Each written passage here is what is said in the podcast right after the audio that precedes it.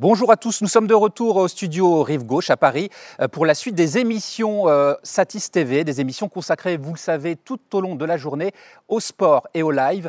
Il va être question maintenant de, streaming, de live streaming, euh, en tout cas de sport sur Internet. Hein. on le sait depuis le début des années 2000, Internet est venu donner un petit peu une compensation euh, aux, sports qui n'ont pas la chance de passer euh, en télévision. Et on verra qu'ils sont euh, très nombreux. Alors il y a eu le, développement entre guillemets petitement au début des années 2000 où on avait encore des, des modems 56K, où voilà, c'était des timbres postes. Et puis le phénomène s'est progressivement accéléré avec la DSL et depuis le haut débit et, cette période actuelle de reprise euh, des championnats, de Covid, eh bien, on voit qu'on assiste de manière exponentielle au développement du, live sportif euh, sur l'ensemble de l'Internet, des réseaux sociaux. Alors, euh, on va voir également euh, que le sport euh, sur Internet, la production de sport n'est pas réservée qu'aux grosses fédérations, qu'aux gros organisateurs. C'est aussi la possibilité aujourd'hui offerte aux clubs de créer leur propre plateforme, leur propre chaîne et leur propre contenu en live ou en différé. on va parler de, de, tout cela. Alors, pour parler de ces vastes sujets, on va bien entendu parler de captation, de diffusion, de plateforme OTT, tous ces termes qu'on entend euh, régulièrement depuis quelques années maintenant. Nous avons donc cinq euh, spécialistes euh, sur le plateau, des gens qui interviennent à, différents niveaux dans le, workflow du, live streaming, du streaming. à ma droite, nous avons quelqu'un qui s'appelle Baptiste Fossépré, directeur de développement de la société luxembourgeoise BCE. Bonjour Baptiste. Alors on verra, on en reparlera tout à l'heure, mais BCE, on identifie cette grosse société comme vraiment un élément du, broadcast, mais on, verra que ça va beaucoup plus loin. Nous avons également euh, Pierre-Laurent Jastremski, euh, qu'on connaît bien puisqu'il travaille pour la société 3D euh, Storm. Bonjour Fabrice. Bonjour Pierre-Laurent. Là aussi, on va parler outils et de manière très concrète, puisque votre société est impliquée dans le, dans le live, streaming ou même peut-être télé auparavant, mais en tout cas dans les outils multifacettes euh, qui permettent euh, de, faire des productions. Vous avez euh, juste à votre droite Arthur Gélin, pardon, Marius Louvet, mhm. qui est directeur du développement de la société Iserne et Associés, qui importe notamment, hein, si je ne me trompe pas, les systèmes Maikuju.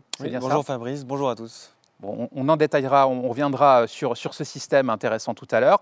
Arthur, pardon, vous êtes là. Arthur Gélin, vous êtes à ma gauche. Euh, vous êtes chargé du développement commercial des solutions de Switch Live et non pas Switch Live. Non, Switch Live, c'est ça. Et puis euh, à ma gauche, euh, Pierre Deblem, cofondateur de Sportall. J'ai envie de vous présenter comme éditeur de plateformes et d'applications de diffusion sportive ça va peut-être un peu plus loin que ça, on, en parlera également. bonjour Pierre, merci à vous d'être euh, présent. Euh, je vais commencer euh, peut-être à, poser du coup une question à, Baptiste Fossé-Pré. Bah, justement, on, connaît la grosse structure hein, BCE, reconnue dans le monde du broadcast notamment. Là, on va être amené à parler de, production à différents niveaux et peut-être sur des, budgets euh, qui ne sont pas ceux qu'on peut retrouver dans le mmh. football. Euh, qu'est-ce que BCE propose dans, la captation euh, sportive au sens plus large? Oui, ben de manière assez naturelle, on a quelque part cherché à faire évoluer notre offre de, produits et de services à travers le temps pour rester en adéquation assez logiquement avec ce que le marché demandait. Donc nous, on, on se définit clairement comme étant des spécialistes de, de l'image, de la vidéo. On a cet historique, comme vous venez de, le mentionner, assez logiquement avec les, broadcasters, les, plus grosses structures qui nécessitent des moyens assez conséquents. Et donc, en les accompagnant dans leur transition numérique, en allant de plus en plus vers une diffusion finalement multimodale, euh, vers l'Internet et d'une certaine manière aussi vers les réseaux sociaux, mais on s'est rendu compte que l'ensemble de ces outils, quelque part, étaient tout à fait exploitables aussi pour toute une série d'autres marchés sur lesquels on s'est assez naturellement ouvert. Euh, donc on travaille par exemple beaucoup sur le marché institutionnel, on travaille dans le marché corporate également. Euh, mais le secteur du sport est évidemment un secteur extrêmement euh, important, dans lequel, comme vous l'avez bien souligné ici en introduction, il y a une croissance qui est euh, assez significative. Et donc c'est assez naturellement qu'on a cherché à décliner l'ensemble de nos outils, de nos produits, de nos services, en leur donnant une petite touche un peu peut-être un peu plus spécifique pour, le, pour ce segment-là, le marché du sport. Et donc on voit aujourd'hui quand même qu'il y a une, une demande tout à fait grandissante par rapport à ce genre de services. Oui, ça veut dire que les, grosses structures comme, comme, la vôtre ont besoin d'aller aussi vers ce marché. À l'origine, euh, selon mon point de vue, peut-être je me trompe, mais c'était des petites sociétés qui allaient euh, vers les productions euh, de ces petits sports, ou en tout cas de ces sports qui ne vendent pas nécessairement leurs droits. Et aujourd'hui, on se rend compte que l'essor est tel que même des grosses structures vont vers ces marchés. On doit pouvoir servir, enfin moi il me semble, hein, l'ensemble quelque part des clients qu'on va retrouver sur ce segment de marché. Donc ça peut être une, une structure une fédération sportive plus importante, qui a des moyens effectivement euh, plus, euh, plus conséquents. Euh, mais également, bon, il est évident que dans, dans, dans, toute cette distribution des clients, il y en a toute une série qui sont à l'attente de toute une série de services, de produits. Ce dont on, a, on va parler. Hein. Je pense que tout le monde ici autour du plateau a euh, une, valeur quelque part ajoutée qui est loin d'être négligeable. Et nous, on se positionne quand même toujours comme étant des, intégrateurs, des, fournisseurs quelque part de, solutions. Donc on a toute une série de produits ou d'éléments de, plateforme que nous développons nous-mêmes, euh, mais nous nous intégrons également avec toute une série de, tiers, euh, ce qui quelque part nous permet d'avoir une panoplie finalement assez large en tant que prestataire de services pour effectivement ces clients-là. Alors on parlera justement plateforme et services OTT. Euh, Pierre Laurent, comme je le disais en introduction, on, vous connaît depuis longtemps sur ce secteur, euh, mhm. notamment à travers un, système, TriCaster, hein, c'est ça, euh, qui est voilà, assez précurseur, il faut le reconnaître. Oui, c'est vrai. le, TriCaster s'est rapidement un petit peu imposé dans des, dans des secteurs où l'économie n'était peut-être pas forcément euh, euh, florissante, ou alors euh, justement les, clients étaient en recherche de solutions intelligentes. Et, c'est vrai que le TriCaster est une régie tout en un, donc du coup il offre un certain nombre de fonctions et services. par exemple, le TriCaster peut donc proposer de 8 à, à 32 entrées. On va plutôt même parler de canaux puisque euh, sur un TriCaster, on va pouvoir mixer des, entrées euh, SDI ou, IP, euh, mais pas que, il va, intégrer aussi des capacités de, mix effect hein, entre 4 et 8 suivant les modèles. Donc ça veut dire qu'on va amener toute une couche d'habillage vidéo, hein, jusqu'à 16 couches en temps réel sur, sur la machine. on va intégrer encore sur ce TriCaster des lecteurs multimédia. Hein, donc on va pouvoir lire des, médias vidéo, graphiques. On va pouvoir aussi euh, évidemment proposer des, canaux de, streaming en diffusion, euh, mais aussi enregistrer, enregistrer en divergé, enregistrer le programme. Euh, on va pouvoir donc aussi gérer la possibilité d'afficher de l'habillage dynamique avec des notions, on appelle ça le data link chez NewTek. Le data link, ça va permettre de se connecter à des fichiers XML, texte, ou Excel, et donc du, coup de rapatrier des données euh, permettant de faire du scoring, de, faire du classement, de faire... Euh, voilà, et, ce TriCaster euh, est très ouvert vers l'IP. Vers et aujourd'hui, on en parle beaucoup. on parle beaucoup de, NDI, mais pas que. Le SRT peut aussi recevoir du SRT et mettre en SRT. Donc on est très ouvert aussi sur ces notions d'envoi de, réception. Et bien sûr le NDI, comme je disais, hein, qui fédère un petit peu euh, tout le monde sur l'IP, puisque c'est très accessible. Hein. Le NDI a été euh, inventé et proposé par Newtek depuis quelques années. Il évolue aujourd'hui dans sa version 5, qui va être encore plus ouverte.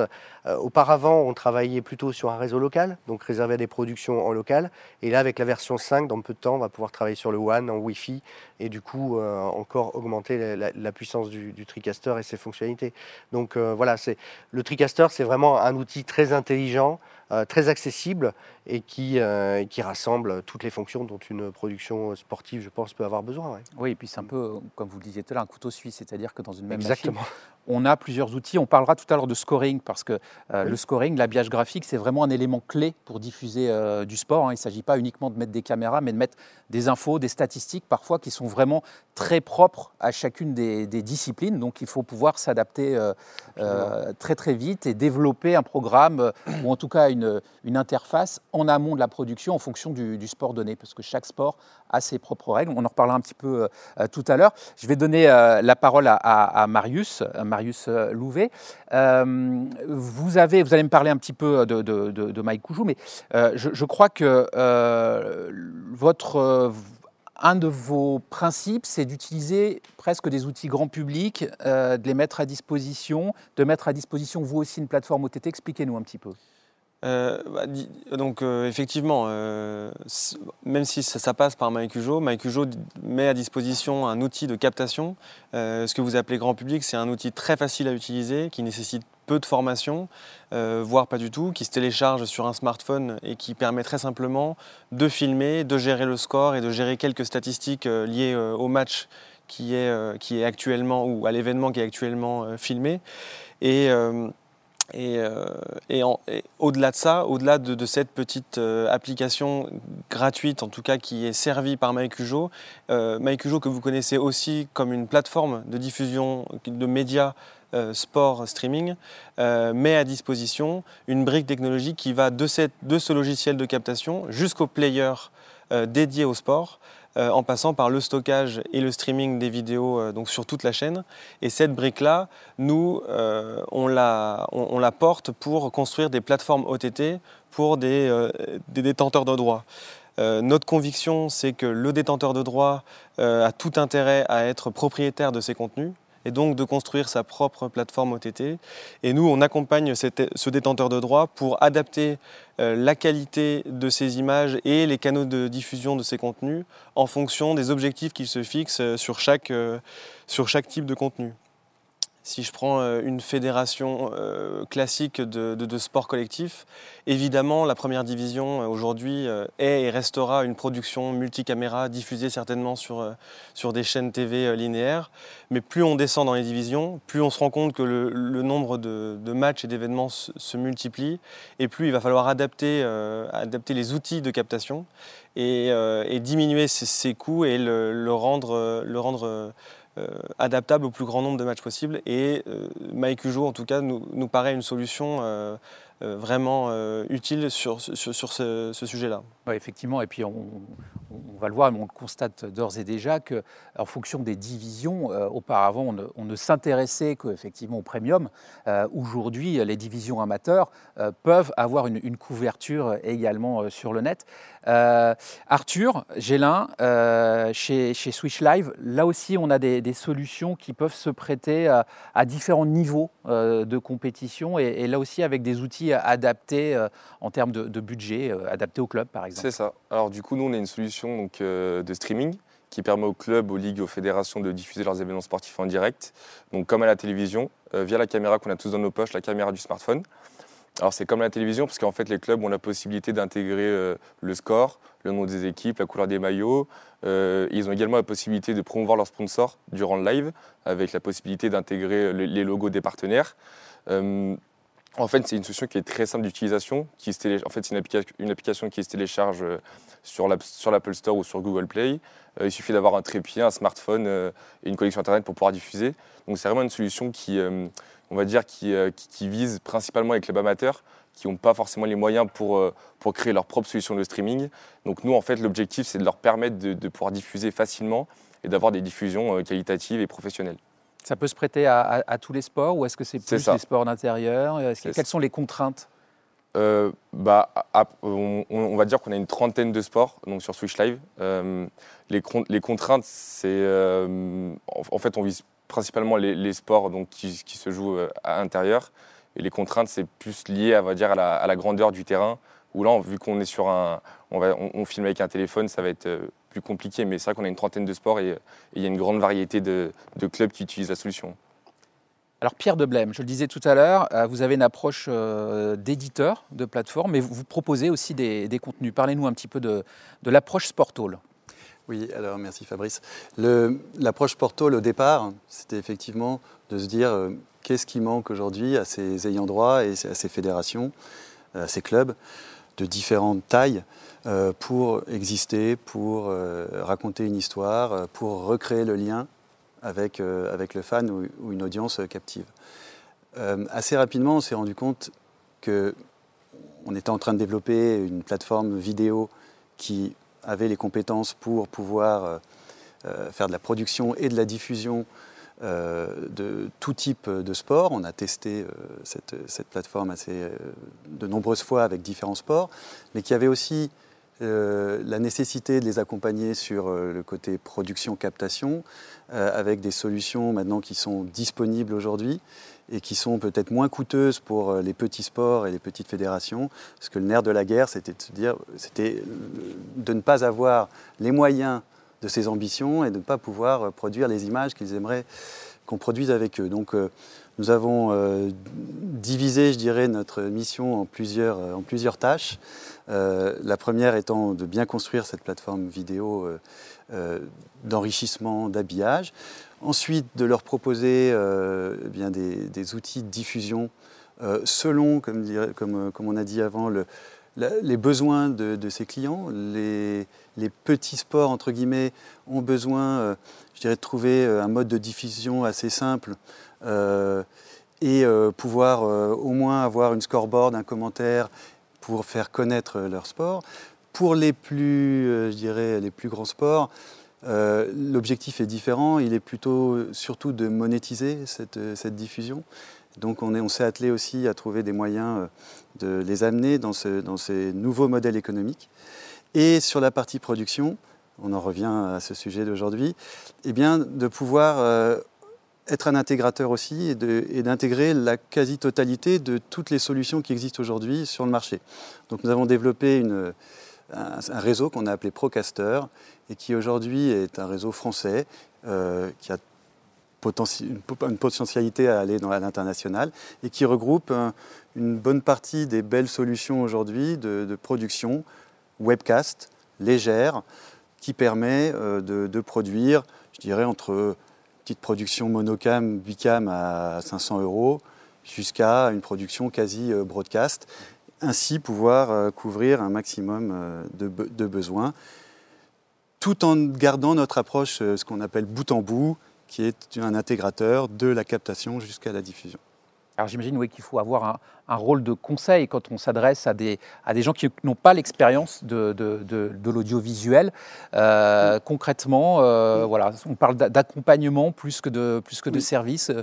Oui, euh, si je peux permettre, pardon, ah on, a passé beaucoup de temps justement à, avec les petits sports ou les sports qui, ont, qui, sont moins équipés, je dirais, à leur donner des conseils et surtout à essayer de voir avec eux ce qui est possible de faire.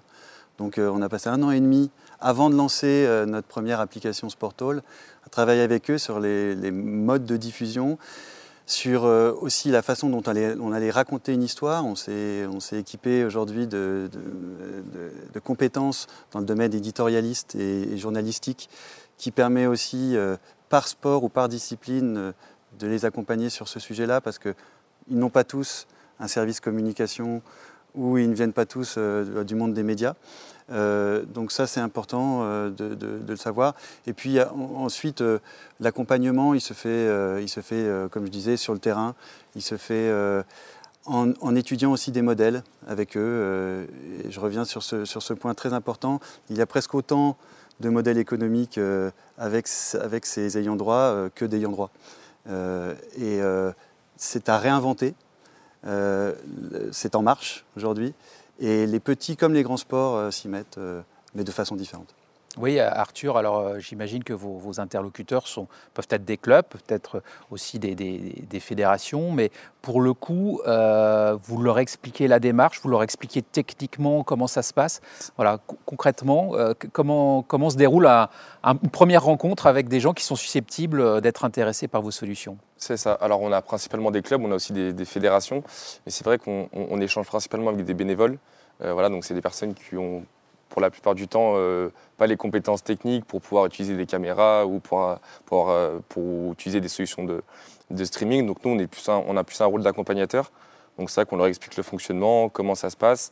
le tout, c'est de comprendre leurs besoins et ce qu'ils souhaitent faire avec le streaming. Et nous, après, on essaie de, les, accompagner du mieux possible avec notre solution, en leur expliquant que voilà, c'est une solution qui est très simple et qu'ils vont pouvoir euh, gérer assez facilement euh, le, streaming. Donc euh, voilà, on a plus un rôle d'accompagnateur. Marius, évidemment, là aussi, quand on, propose une solution qui peut paraître simple au premier abord, quand on a un petit peu d'expérience, ça peut être vite compliqué à, expliquer le processus aux, interlocuteurs. Comment ça se passe de votre côté?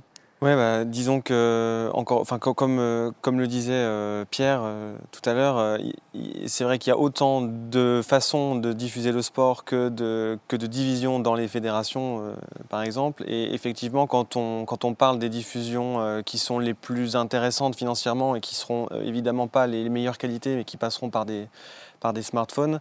Euh, l'enjeu, c'est aussi de, se rendre compte de la réalité du terrain, qui est que c'est un ensemble de personnes qui ne sont pas formées à ça, qu'il va falloir mobiliser, qu'il va falloir euh, gérer.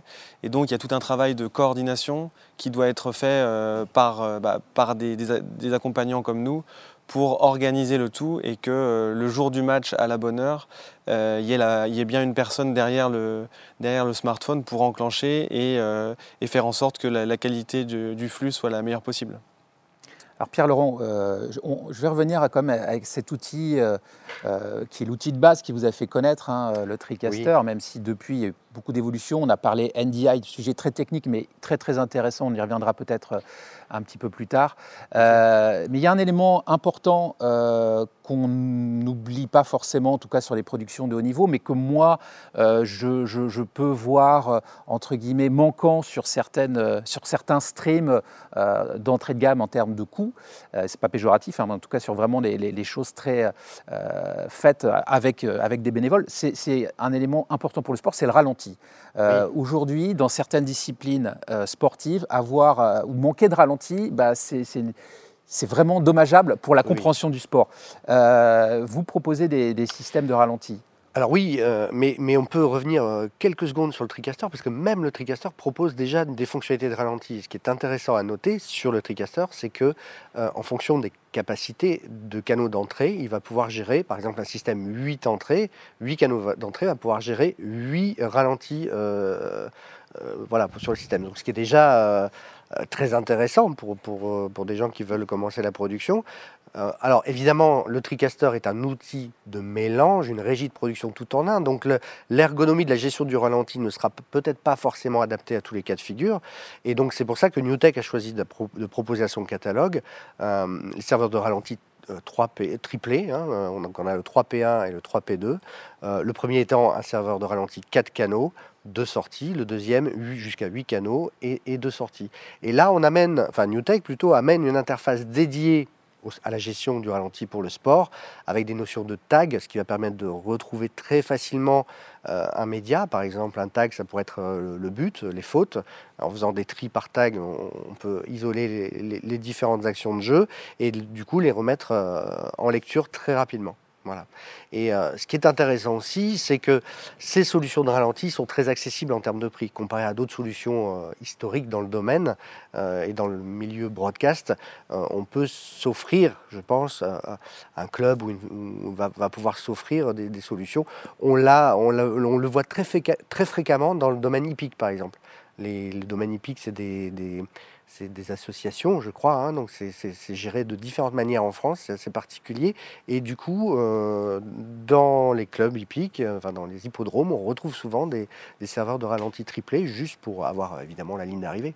C'est-à-dire que bien sûr, on est quand même encore obligé d'avoir un opérateur euh, ralenti, quelqu'un qui est dédié à ça, où le réalisateur peut prendre la main Alors, directement. oui, mais encore une fois, NewTek offre toutes les solutions. Ce qui est génial, c'est que le TriCaster, si on n'a pas forcément le budget pour acheter ou, s'équiper d'un serveur de ralenti, on peut déjà le faire avec le TriCaster. Avec le TriCaster, on, c'est du, du, on va cliquer simplement et ça va jouer au ralenti au programme. Donc un opérateur peut à la fois gérer le mélange vidéo, la gestion de la production et le replay. Après, si on veut, si on a plus de moyens, plus de moyens, plus de ressources humaines, on va pouvoir soit mettre un opérateur complémentaire sur le TriCaster pour gérer cette partie-là, ou alors un opérateur dédié sur le serveur de ralenti. Et ce qui est d'autant plus intéressant avec l'arrivée du 3P2, le, dernier né de la gamme, c'est qu'on va pouvoir faire du partage de playlists. C'est-à-dire que l'opérateur sur le 3P2 va pouvoir partager ses playlists, les envoyer au réalisateur. Le réalisateur va pouvoir les exploiter pour, son, pour son, sa réalisation. Et à l'inverse, le réalisateur peut aussi partager des playlists au, serveur de ralenti. Donc euh, euh, c'est ça qui est très intéressant, c'est cette euh, modularité des outils, des postes qui, qui, peut être figée ou évolutive en fonction des productions pour lesquelles les solutions de NewTek vont s'adresser. Alors, Baptiste, pour rester un petit peu sur euh, la notion de, captation, euh, déjà, est-ce que euh, chez BCE, vous, travaillez, j'imagine que oui, sur la remote production?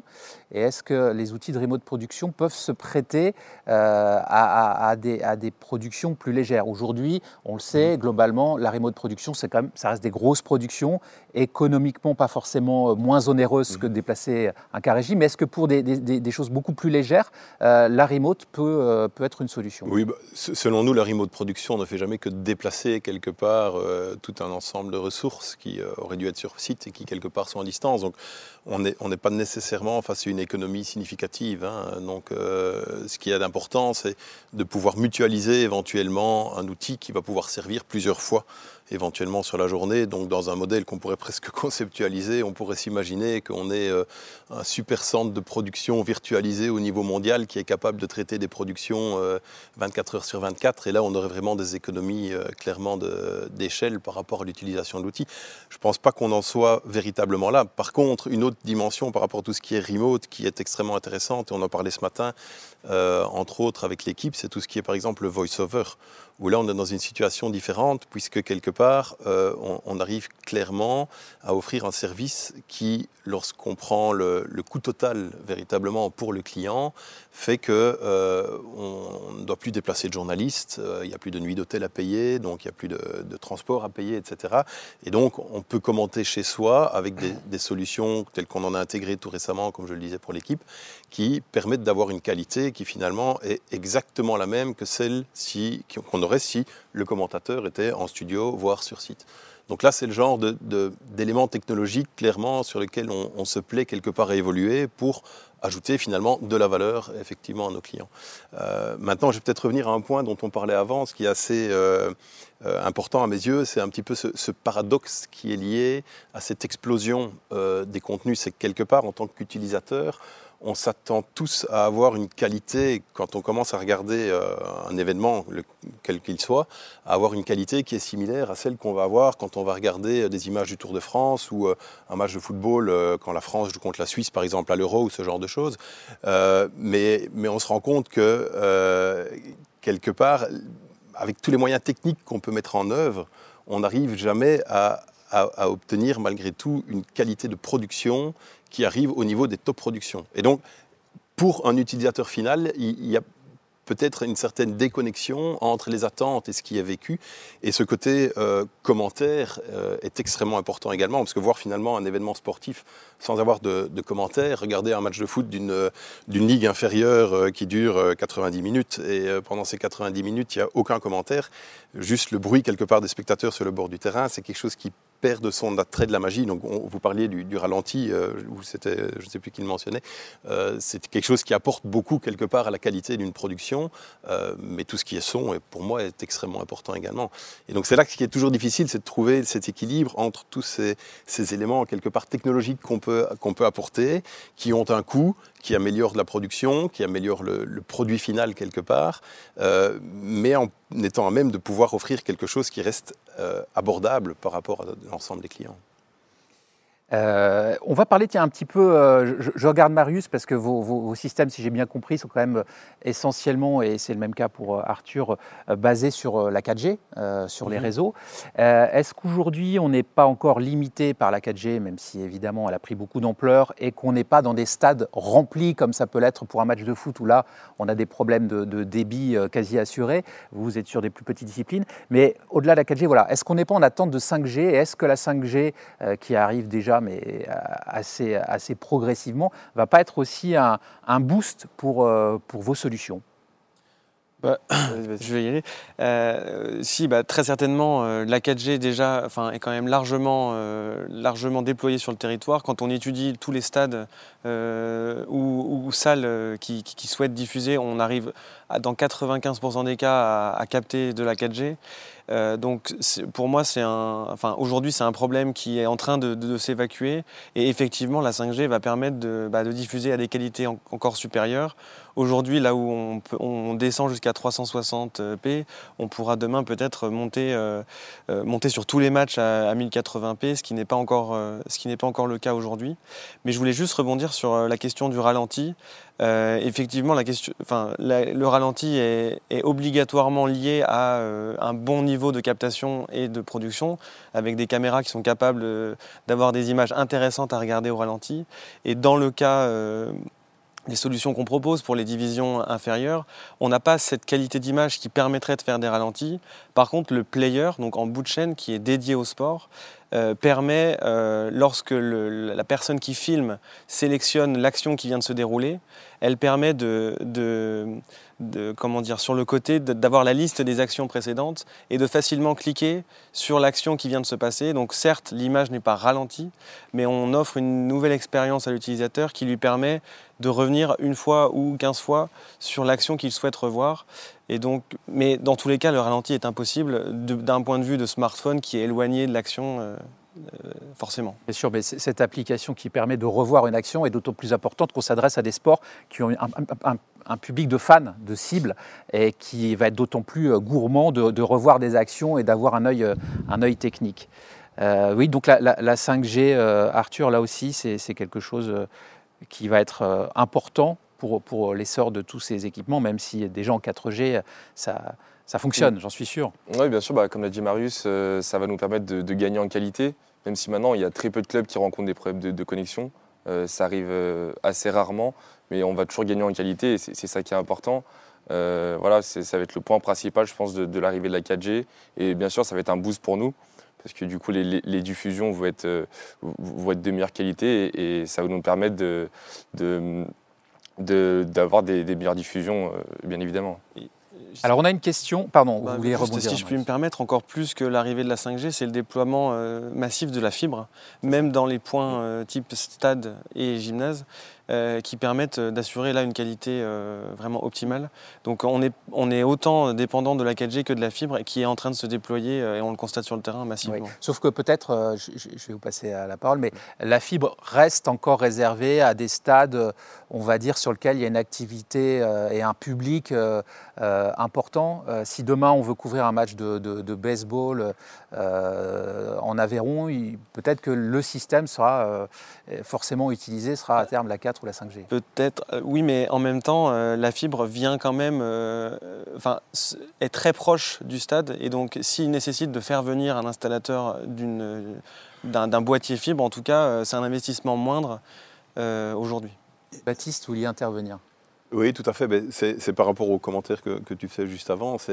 il est évident qu'aujourd'hui, on arrive aussi avec l'enrichissement, je pense que tout le monde ici contribue, de l'expérience vraiment client au niveau du player, à faire en sorte aussi que si on arrive à ajouter suffisamment de métadonnées à son flux une fois qu'il est dans la production, on peut déporter finalement un maximum d'informations au niveau de sa plateforme.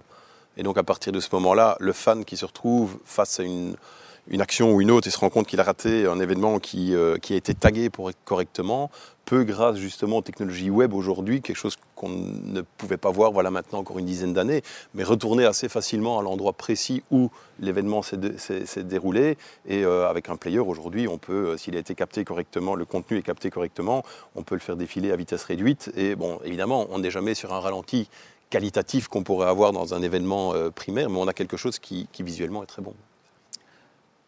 Je voudrais réagir aussi euh, sur ce point-là. On parle d'expérience vidéo, de nouvelle expérience vidéo. On peut même aller même jusqu'à euh, faire en sorte que le fan devienne son propre réalisateur. Euh, on parle du remote, on parle de la 5G. On, a vu par exemple au, au, départ du Vendée Globe en novembre qu'on pouvait avoir des caméras embarquées sur des bateaux et pouvoir alors qu'ils ont commencé déjà la course, euh, vivre euh, cette course-là de l'intérieur de ces trois bateaux-là et de donner le, choix aux fans d'aller choisir son propre angle de vue. Je pense qu'aujourd'hui, euh, effectivement, la connectivité, la 5G, la 360 et toutes, ces autres progrès-là vont permettre d'apporter beaucoup à l'expérience vidéo. Et l'expérience vidéo sur le net et sur appli n'a rien à voir avec l'expérience vidéo en télé. Et donc, euh, pas besoin euh, d'avoir 8 euh, ou 16 caméras autour d'un, terrain pour pouvoir, avec toutes ces technologies-là, avoir une bonne, une bonne résolution et surtout faire passer une émotion. Alors on parle pour le moment beaucoup captation, mais encore une fois, il faut qu'on parle de l'ensemble de, la chaîne. Un des, téléspectateurs, ou enfin plutôt des, spectateurs demandait aujourd'hui, comment euh, lancer euh, une chaîne sport sur le web? Alors j'imagine qu'il y a plusieurs approches. il y a la pure thématique, où il y a aller vers des plateformes comme, comme les vôtres, où on essaie de rassembler diverses disciplines. Puis j'imagine qu'aujourd'hui, une chaîne sport, effectivement, le sport, ça se vit en live, donc c'est beaucoup de live, mais c'est aussi beaucoup de contenu additionnel, euh, notamment pour expliquer, pour démocratiser des disciplines qui ne sont par définition pas très connues. Mm. Je pense qu'il faut euh, un, cumul de beaucoup de compétences, euh, du, temps aussi. enfin, en tout cas, nous, on a, mis le temps pour, le faire. et puis après, ne pas avoir peur de se retrousser les manches et d'aller d'aller voir ce qui se passe sur le, sur, sur le, marché, les nouvelles technologies, comme je disais, d'aller identifier les besoins des clients, les divers euh, modes de fonctionnement euh, qu'ils ont en interne, et puis, euh, et puis après de, de développer ces technologies-là en ayant principalement une chose en tête, c'est que au démarrage, ça va pas être facile, et il faut pas que ça coûte cher. Donc il faut être euh, bien accompagné, bien financé.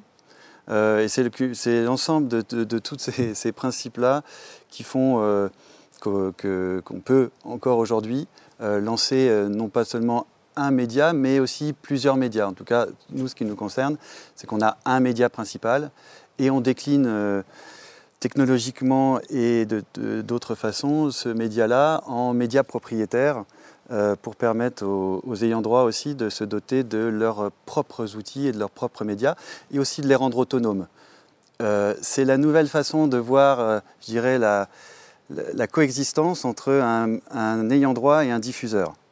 on peut être main dans la main et aller chercher l'audience et aller créer, travailler le message. Euh, c'est complètement différent de ce qu'on a pu vivre avec le football euh, récemment et on a vu les limites. Donc je pense que ça, c'est à respecter aussi. Et, la tendance est aujourd'hui à trouver des moyens de collaboration étroite euh, et s'en donner effectivement les moyens. Parce que là, on parle beaucoup technique et c'est normal, hein, c'est au cœur du sujet. Mais il ne faut pas oublier que créer sa chaîne, c'est aussi de l'éditorial. Donc c'est aussi avoir un regard journalistique, mm. euh, connaître sa discipline, la vulgariser. C'est tout ce travail-là, c'est pas uniquement le, travail technique. Et, les ayants droit ont, cette compétence-là. C'est eux qui connaissent leur sport. Alors, il faut effectivement les intégrer dans la démarche. Euh, mais puisqu'on parle, euh, est-ce qu'aujourd'hui les outils techniques, c'est une, question que je, pose euh, à l'ensemble, sont moins destinés à des techniciens qu'ils ne l'étaient auparavant? C'est-à-dire, est-ce que c'est plus euh, maintenant des, gens de l'éditorial, justement, qui vont directement utiliser vos applications, vos systèmes, se les approprier pour faire passer euh, le message journalistique qu'ils souhaitent. Euh, Ou est-ce qu'on est encore dans un système où on a des gens qui sont consacrés à la technique parce qu'elle accapare pas mal de temps, et puis une équipe journalistique à côté? Les choses évoluent, j'imagine si je peux me permettre, oui, je pense que les constructeurs et, NewTek vont dans le sens de démocratiser l'usage des outils. Euh, on parlait du, NDI, le but n'est pas forcément de détailler tous les outils, mais tous ces outils-là sont très accessibles depuis un PC, depuis un Mac. Aujourd'hui, il n'y a plus de distinction. C'est des outils à l'origine euh, dédiés qui sont aujourd'hui sur des outils communs. Euh, donc ça veut dire que aussi l'exploitant, l'utilisateur de l'outil n'a pas nécessité d'acheter du matériel. Donc ça va vraiment dans ce sens, je pense. Après, pour finir sur le sujet, ça demande quand même de mettre en place des infrastructures et d'avoir des compétences pour gérer effectivement tous ces flux, puisqu'on parle évidemment d'IP, et donc forcément il faut des compétences, il faut des gens compétents qui vont savoir accompagner les clients dans la mise en place de ces nouvelles technologies. Mais l'outil lui-même, je pense qu'il s'adresse moins à, un, profil très professionnel, très spécialisé. Baptiste euh, Oui, je suis tout à fait d'accord. Hein. On va de plus en plus, de toute façon, dans une direction vers laquelle on, cherche à, responsabiliser un maximum les, utilisateurs finaux et faire en sorte qu'ils aient un maximum d'autonomie dans leur manière de fonctionner avec les outils. Et donc, il est évident que... Euh, dans la mise en place, hein, exactement ce, que tu disais maintenant, là il y a tout un travail à faire pour assez logiquement que l'ensemble des composants d'une chaîne technique soient parfaitement intégrés, mais dans l'utilisation en tant que telle, l'idée c'est qu'un maximum d'autonomie soit laissé quelque part aux utilisateurs. Marius avait levé le, doigt en premier. Euh, non, mais pour, euh, pour rebondir sur euh, l'utilisation de la technique, donc oui, les enfin, je parle des fédérations, elles ont besoin de se faire accompagner sur ces sujets-là, même si c'est de plus en plus démocratique. Mais il faut pas démocratiser, pardon. Faut pas oublier qu'à l'heure où aujourd'hui, en période Covid, où le nombre de licenciés diminue, il y a un vrai enjeu d'acquisition de, de communautés et d'acquisition, enfin, et de création d'engagement. Et donc nous, on, est persuadé que, que si, la, si, une fédération est bien accompagnée et qu'elle crée sa plateforme propriétaire, elle va pouvoir, au-delà des simples licenciés, qui est aujourd'hui la seule communauté qu'elle est capable d'activer et de, et, de, et de fidéliser, pour la première fois finalement d'aller chercher et d'engager des fans qui, qui jusqu'alors n'avaient pas accès aux images. Je parle des divisions inférieures parce qu'elles n'existaient tout simplement pas et de pouvoir euh, bah, capitaliser sur ces données-là, soit, euh, soit au travers du, pourquoi pas, de pay-per-view, soit au travers de partenariats. Euh, et donc, en parallèle de la technique, il y a, aussi un, un travail d'évangélisation des fédérations qui peuvent se servir de ces outils-là techniques pour aller chercher une base de fans qui lui était jusque-là inaccessible. Pierre, je vais, vous laisser réagir, puis on parlera justement monétisation, parce que c'est quand même euh, important d'en parler. C'est presque le nerf de la guerre, hein, avant de créer. Je voulais, merci. je voulais juste rebondir effectivement sur euh, le fait qu'il faut les accompagner, il faut même de temps en temps les former sur euh, des habitudes qu'ils avaient et qu'ils doivent peut-être plus avoir s'ils vont justement dans les médias digitaux. je prends un exemple, la vidéo et la captation pour la plupart d'entre eux, ça a été jusqu'à maintenant pour euh, les coachs ou pour la performance sportive. Et l'œil est complètement différent et la technique de réalisation est complètement différente s'il faut euh, en faire un produit qui va justement euh, générer de l'émotion et capter une audience. Donc rien que ça, c'est peut-être voilà, des nouvelles techniques, des formations à leur proposer on peut les rendre autonomes, mais il faut quand même euh, les former et les accompagner aussi là-dessus. Voilà, c'est un changement, euh, un changement de cap pour, eux, mais ils sont en tout cas demandeurs. Euh, et, si on veut les amener jusqu'à monétiser, il, faut qu'on passe par là. Alors, parlons de, monétisation, mm. justement, et, peut-être aussi de distribution. il y a beaucoup de questions euh, à ce niveau-là de, ces images, de circulation de ces, images, au-delà de la diffusion, mais effectivement leur, exploitation euh, annexe. Euh, aujourd'hui, comment peut-on considérer qu'une discipline, qu'une fédération, qu'un club monétise ces vidéos moi, j'ai envie de dire, elle les monétise déjà en proposant du contenu qui n'existait pas avant, donc elle va certainement euh, satisfaire ses partenaires.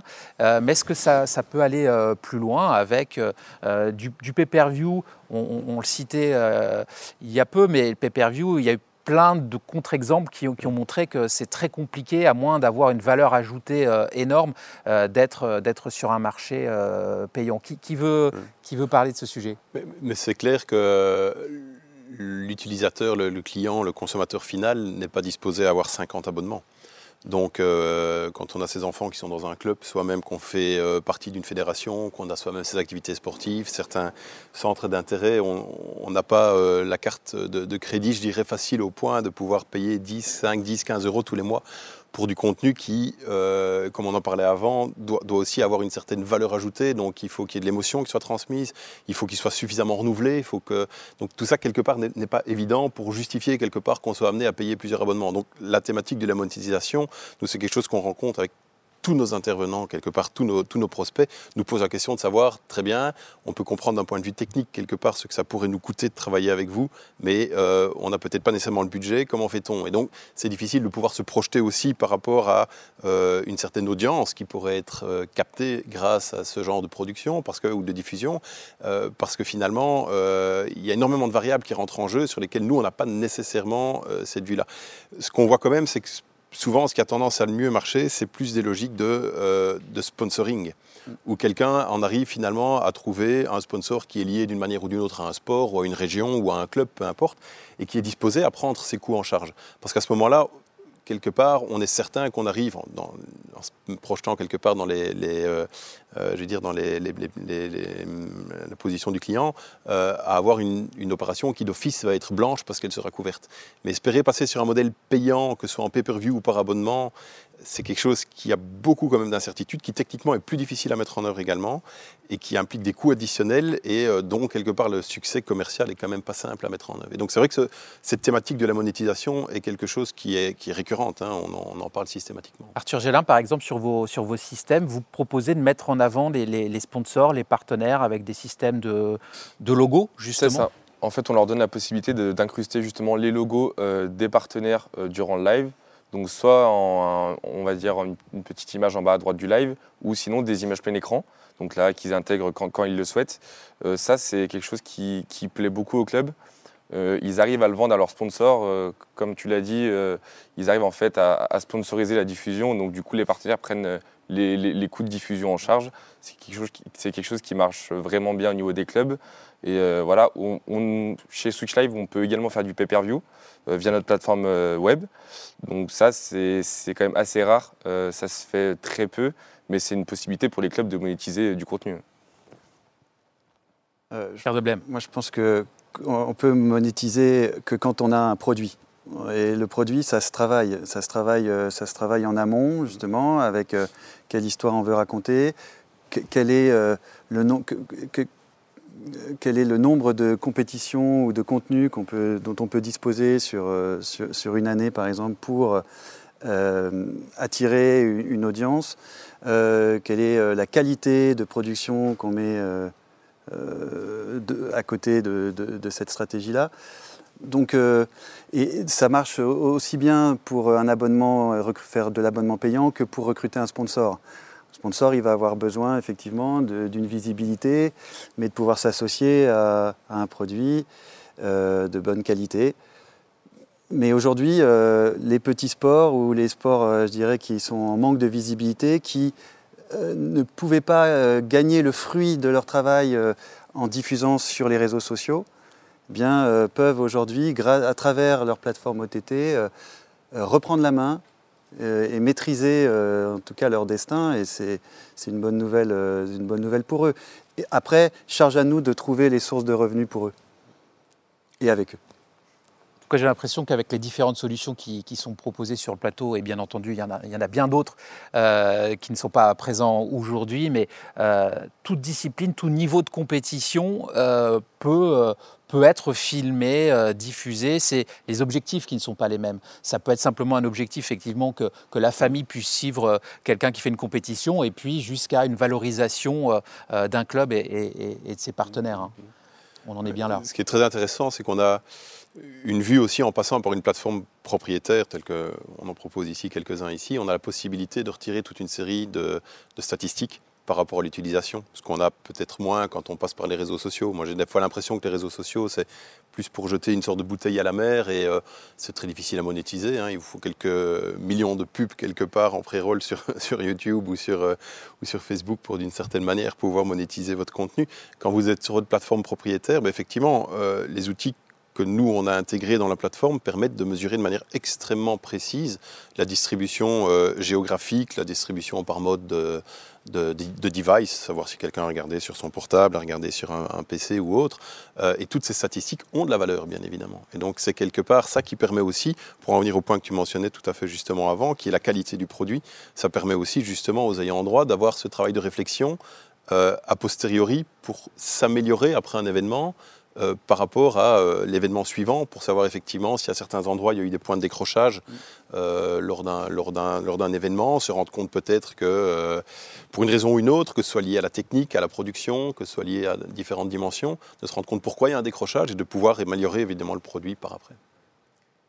Merci messieurs, on va devoir rendre l'antenne. Merci d'avoir participé à, ce plateau Satis TV, le live et le sport qui reste on ne peut plus d'actualité, d'autres euh, sujets à, à découvrir. Merci beaucoup, à bientôt.